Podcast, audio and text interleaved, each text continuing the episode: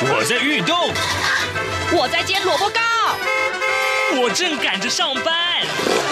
哦，我要赶着去上课啦！这个时候，我们都在听夏志平制作主持的《早安台湾》。早安台湾带给你最热门的时事访谈，最感动的人物专访，最直接的民意表达。对，让我们一起收听《早安台湾》。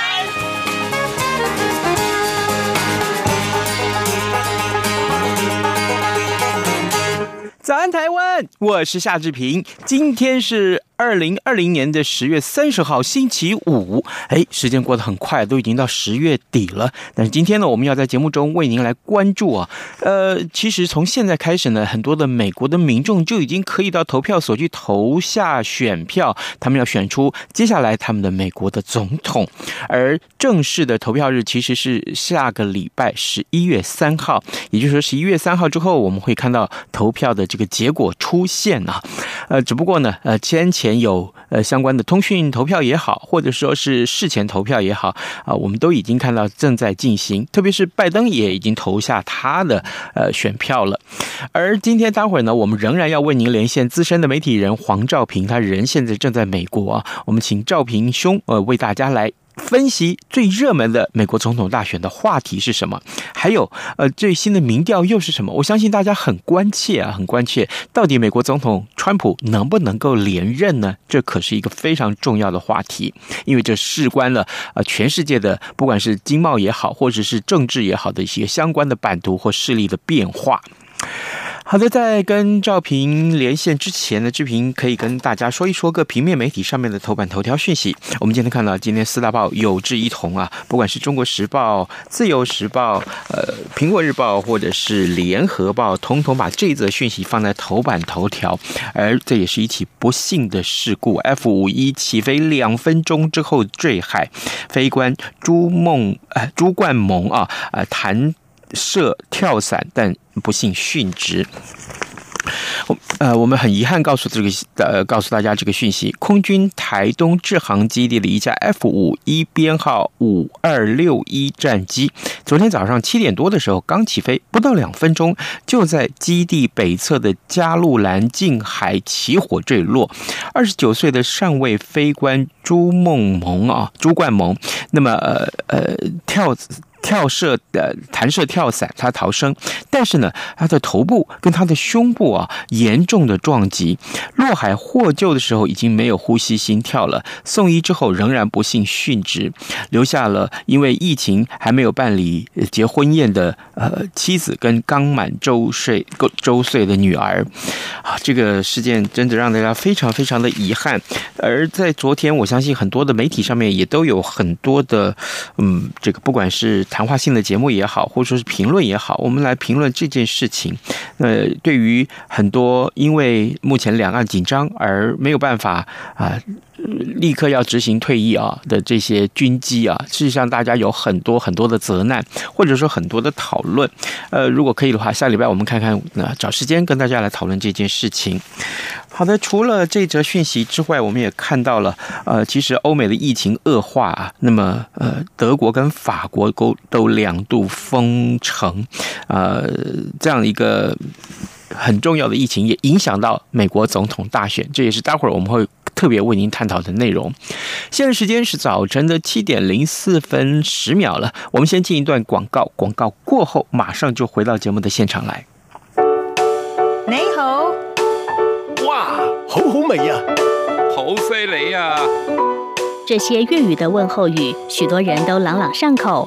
而你真的了解香港吗？央广开辟全新带状节目《这样看香港》，一周五天，规划五种不同类型的节目，通通跟香港有关。周一，香港仔 online，My 雷拉外，来自香港的年轻世代，要用年轻人的语言解读香港的大小事。周二，七一五公里之间，举家从香港移居来台的夫妻档朱仔与美智，将以知性、轻松和贴近生活的方式，分享台港两地生活和文化观察。周三，舍之岂能藏乎？吴色志老师邀请专家学者剖析香港现况，多元视角让您迅速掌握东方之珠的未来形势。周四想跟你聊聊天，主持人张明天会挖掘香港圈内新奇、有趣、特别的资讯，邀请各行各业各阶层来宾与您聊香港。周五港式大排档，黄美玲将为您上菜，与您谈时事、读历史、看风景、尝美食、品风尚、道人生。每周一到周五晚间十点到十点三十分，央广带您这样看香港。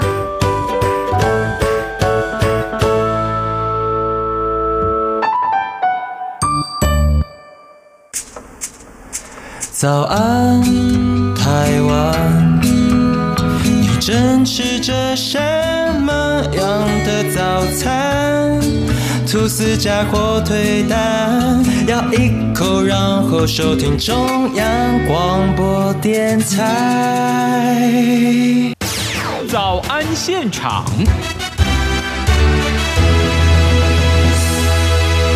这里是中央广播电台台湾之音，您所收听的节目是《早安台湾》，我是夏志平。此刻时间早晨的七点零六分二十五秒啊，来，我们要为您连线资深的媒体人黄兆平，我们请赵平兄为大家来解说最新最重要的有关于美国总统大选的相关话题。赵平兄，您早。视频你早，好久不见，再次见面，不 是好久不见，两周前刚见过。对，真的，两周前呢、啊，曾经邀请呃赵平兄为我们来深入探讨美国总统大选啊的这个呃相关的话题。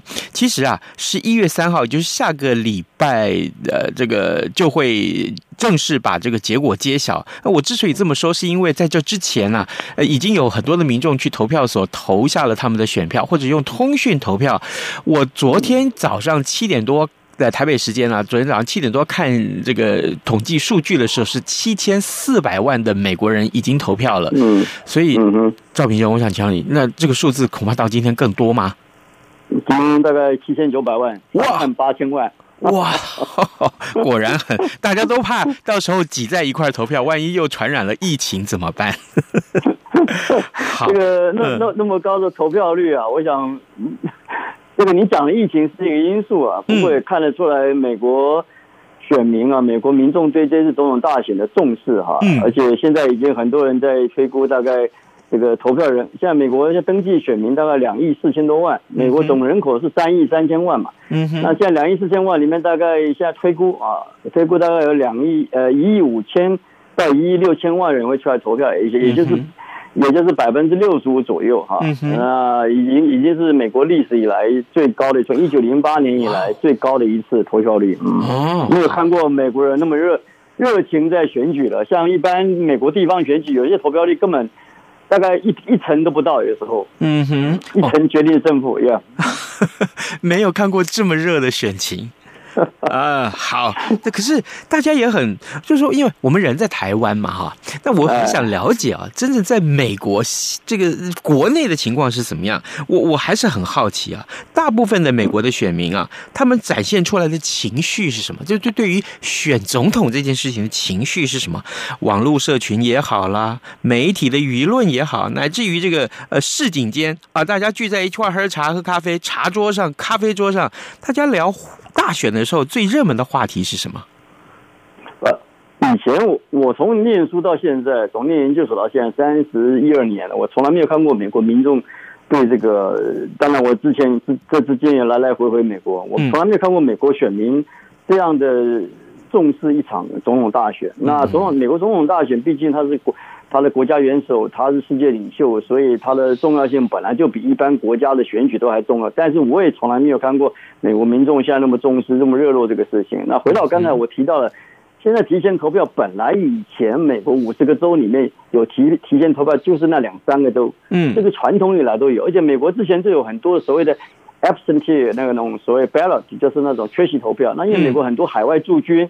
他很多外交官，他全球一百多将近两百个地方都有驻，都有都有外交官，然后都有都有驻军，然后很多海外移民，像台湾也有，台湾好像也有，也有大概二十几万拥有美国护照的，他们都有投票权。嗯，那这些人本来就可以申请所谓的缺席投票，这个本来都就有了。啊，通讯投票本来也有，因为在一些州里面，老人家或是一些行动不方便的，或是说有人出公公差，但是他还想投票，都可以申请所谓的这个邮寄投票。但今年特别奇怪，今年为了应应这场大选，很多州也开除了有以往的这些确信投票、通信投票，今年很多提前投票。那等于说几乎每周哦，将近三四十周都已经呃由州议会通过立法通过，可以提前投票，所以。导致大家现在蜂拥而出，加上这个二月份以来在美国爆发的新冠病毒，让大家这个等于是倾巢而出啊！就像纽约，你像之前大州加州、德州、佛罗里达都已经提前投票，加州呃那个纽约州前两前几天也开始这个投票，这四个大州是美国人口最多的。嗯，我上次我记得跟你提过，这光这四个人人口就占了一亿嘛。对，这这这四周都已经早就起跑，很多州北卡也是这样，宾州都是都提前起跑。但是你从重点是说，从那么多人愿意出来投票，表示他们关注这场选举之外，也就是说他们也重视自己的意见，然后他们其实心里心意已决了，也不会受到外界的干扰，大概都知道想要投民主和共和两党，其实早就已经确定了，所以。压缩到所谓的游离或是还没有决定要投票的人的比例很少，大概估计现在大概只剩下六六到八十 percent 而已嘛，所以两边的基本盘事实上都是四十到四十五吧，是，所以能够能够再挤出来的中间游离选票其实不多。那选民那么多的原那么多人提前愿意投票。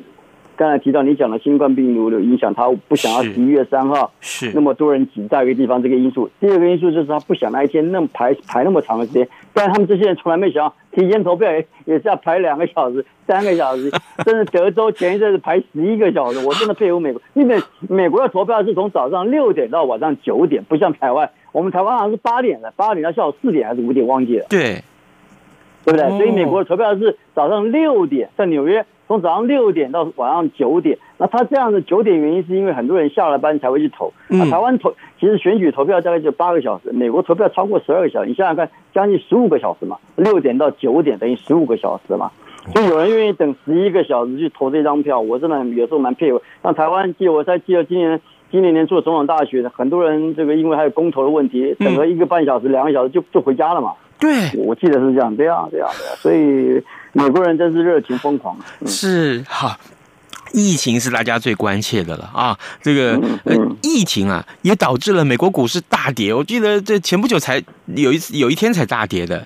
那这个还有一些事情，我们每天看这些外电，像呃，宾州费城呃发生了这个警察射杀非裔非洲裔的这个人士的这个事，又发生这个事件了。那这些都很被关注啊。呃，这些事件引发的讨论对选情有影响吗？呃。我可以这样讲啊，基本上如果今年二月份没有爆发这场这个新冠病毒的这个疫情的话，基本上共和党的川普总统应该是躺着选啊，因为很容易可以当选，因为经济也不错，股市也不错啊。但是二月份爆发这场下来之后，让整个疫情跟大选是联动，是等于绑在一起的啊。那也当大家看到了这个。川普这位四年前还是政治素人，现在已经不是政治素人的一些另外一面啊。那本来大家以前认识川普是因为做生意啦，在电视上啦，做做做那个什么实境秀啦，或者是或者是电电视达人啊，他的一些看法。但是从这场新冠病毒可以看出他在治理国政，还有他在处理那个白宫白宫这个人事案的事情，还有等于几乎等于白宫现在等于对新冠疫情。到这八个月之后，被人被人新冠被人白宫是一个病毒传染的中心。他自己本身，他自己的太太，他自己的小孩，还有彭斯副总统的这个整个主要幕僚，还有川普的主要办公，全部都是感染了。所以可以让民众看出川普在治理国政或怎么样。他这场这场新冠病毒绝对对他的选情有很大的影响。那影响多大？再过四天五天就知道了。嗯，那我们我们可以讲说，你这个新冠疫疫情这个东西。你完全怪川普也不对，因为美国属于联邦制，事实上光在防疫这一块就可以凸显到美国的脆弱跟美国的不足性啊。嗯，美国这样联联邦制在关于防疫，从从中联邦政府，从白宫到联邦政府到州政府到地方政府到 CDC 疾病管制防治局，光这疫情就没办法整合。那每州每州的权的权限又很大，它是属于联邦制，所以数宪法赋给各州州长有很大的权限去处理，我要怎么样来处理这个？要不要要不要叫国民兵？我要怎么样防疫？我要不要跟联邦申请这这个紧急紧急救护、紧急医疗？嗯，甚至前阵你也看到了那个希望船、希望救护船也开到纽纽约来，那时候纽约最严重的时候，开一艘到纽约来，一艘到加州去，这种事情都牵涉到中央的地方，所以你看得出来，经经过这场疫情之后。让美国民众看到美国的脆弱，美国公共防、公共卫生以及传染疾病的一些没办法做到的事情。嗯，那你刚才提到的这个股市的事情，因为这个股市到这个节骨眼啊，基本上股市那一场，呃，道琼三大股市最近都一直在波动啊，波动原因是因为疫情再起来了，第二波、第三波一起，像你看欧洲，欧洲也非常严重，现在整个法国，你看法国九个九九大城市在宵禁当中，包括从巴黎到马赛到里昂，德国也是一样，德国在总理默克尔。也也也规定在餐厅里面室内不准用餐了。德国也要启动第二波，意大利也是一样。这些当初第一波在三月份的时候都是重创，但是他们做到一些杜绝外来的这个观光客或怎么样的，几乎这场疫情让全世界都在守国，就是反正你不要来啊，我也不要出去，然后大家互不干扰。欧洲现在也在起来，美国现在也在起来，各方面起来原因是第一就是。大家有点耐不住了，然后所以有很多聚私人聚会的问题，然后加上美美国这个感恩节假期也快到，前一阵子为什么纽约那么多 case，就是因为犹太人新新年。那你也知道，美犹太人美纽约是有全美国犹太人最多的一个城市哈。那新年犹太人新年加上像马上到了感恩节，加上圣诞节，这是每人最热闹的时候。嗯，所以这个。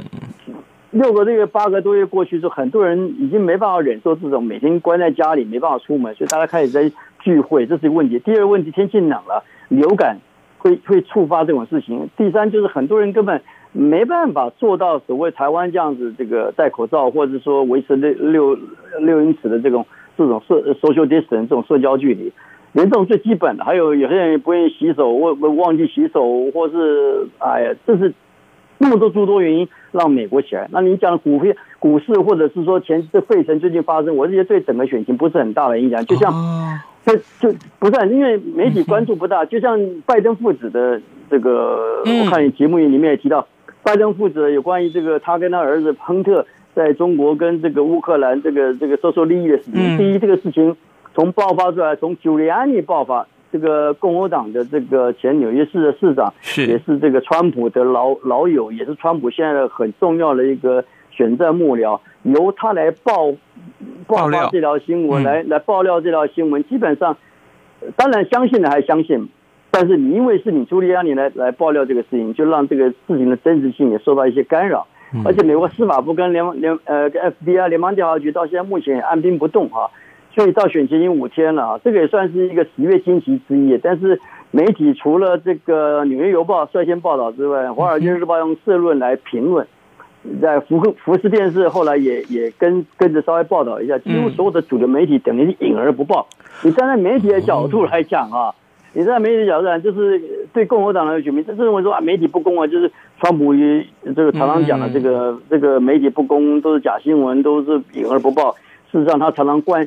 他这已经八个月来一直在关，别讲八个月，他是过去这三年多来四年的任期，一直在关心美国民众。New York Times、CNN、Washington Post、LA Times，呃，所有的媒体都是不公正的。Fox News，呃，除了 Fox News 之外，呃，CNBC、NBC、ABC 都像前一阵子，他为了跟 CBS 六十分钟也搞得很不愉快哈，所以他一直在灌输美国民众媒体是不可信任的，就像他来灌输很多观念，说美民调是不不可不可相信一样。所以你刚才提到。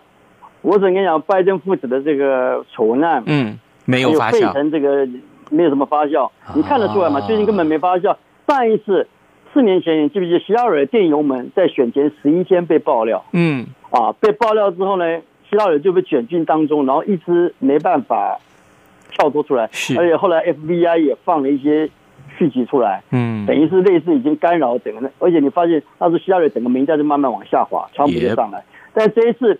这是二十一天前，朱利安尼在好像十月不到十月十号，就是那个时候川普还染病的时候就爆料这个东西。到目前为止，快快过了快两个礼拜了，嗯，没有发酵。你看媒各媒体也没什么发酵。对对，一开始对这个拜登的民调有稍微影响一点。如果你相信民调的话，是稍微影响一点。但是现在民调也回稳了，虽然他的民调是有下滑，但是他跟川普之间是有拉锯，但是还是。拜登现在到目前说法，他的全国性的支持度还是领先川普大概八到九个九点五个 percent 嘛，就这样。嗯、好，将近两位数呢。啊，好。呃，提到民调啊，赵平，我想请教你，嗯、就是说，呃，当然，呃，你跟台湾不太一样，这是第一个问题，就是说。呃，在台湾有啊，这个选前的两个礼拜就不能公布，呃，选前十天吧，还还两个礼拜就不能公布民调数据了。在美国有没有这个限制？这是一个第一个我要请教你的。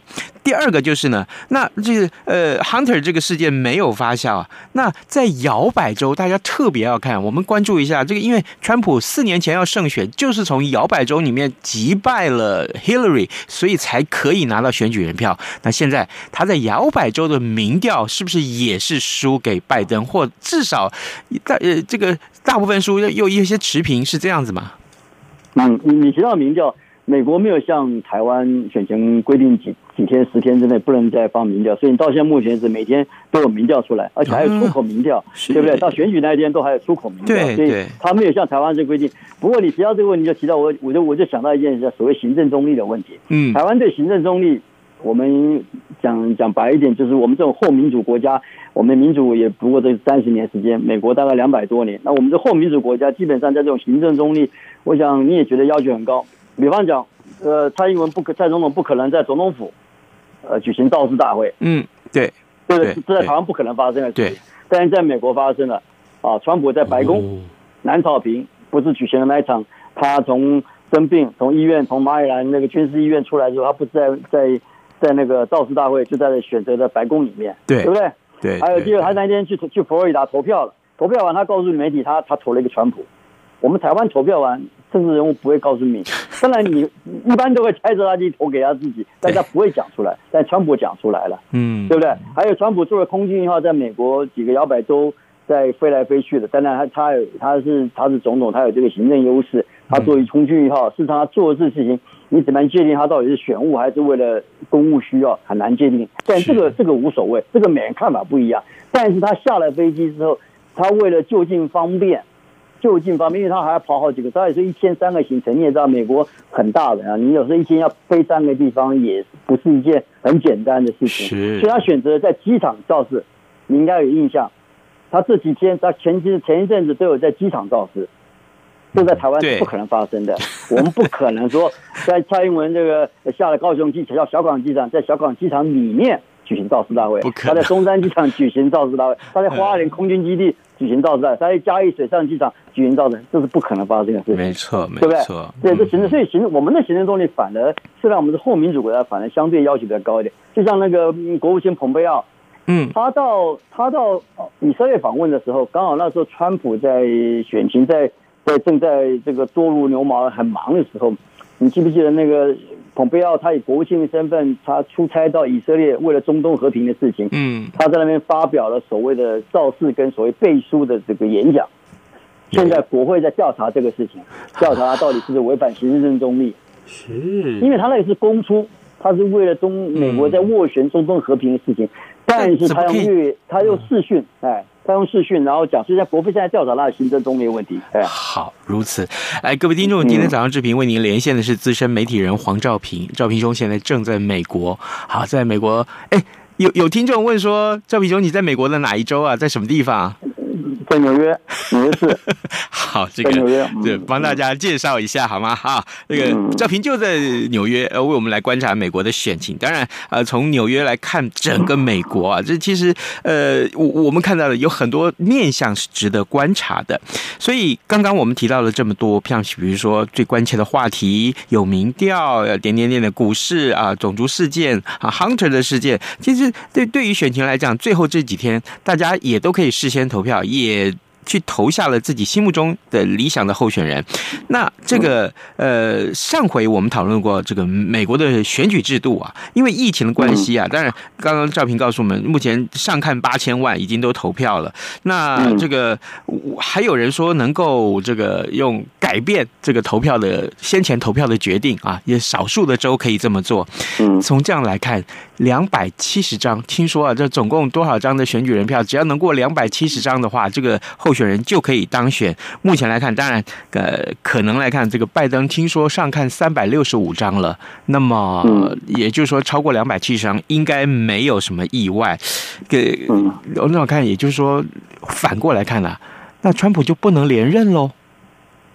是这样子吗？我我我我我很快的时间，因为时间有限哈。是我我记得我两个礼拜前在讲说。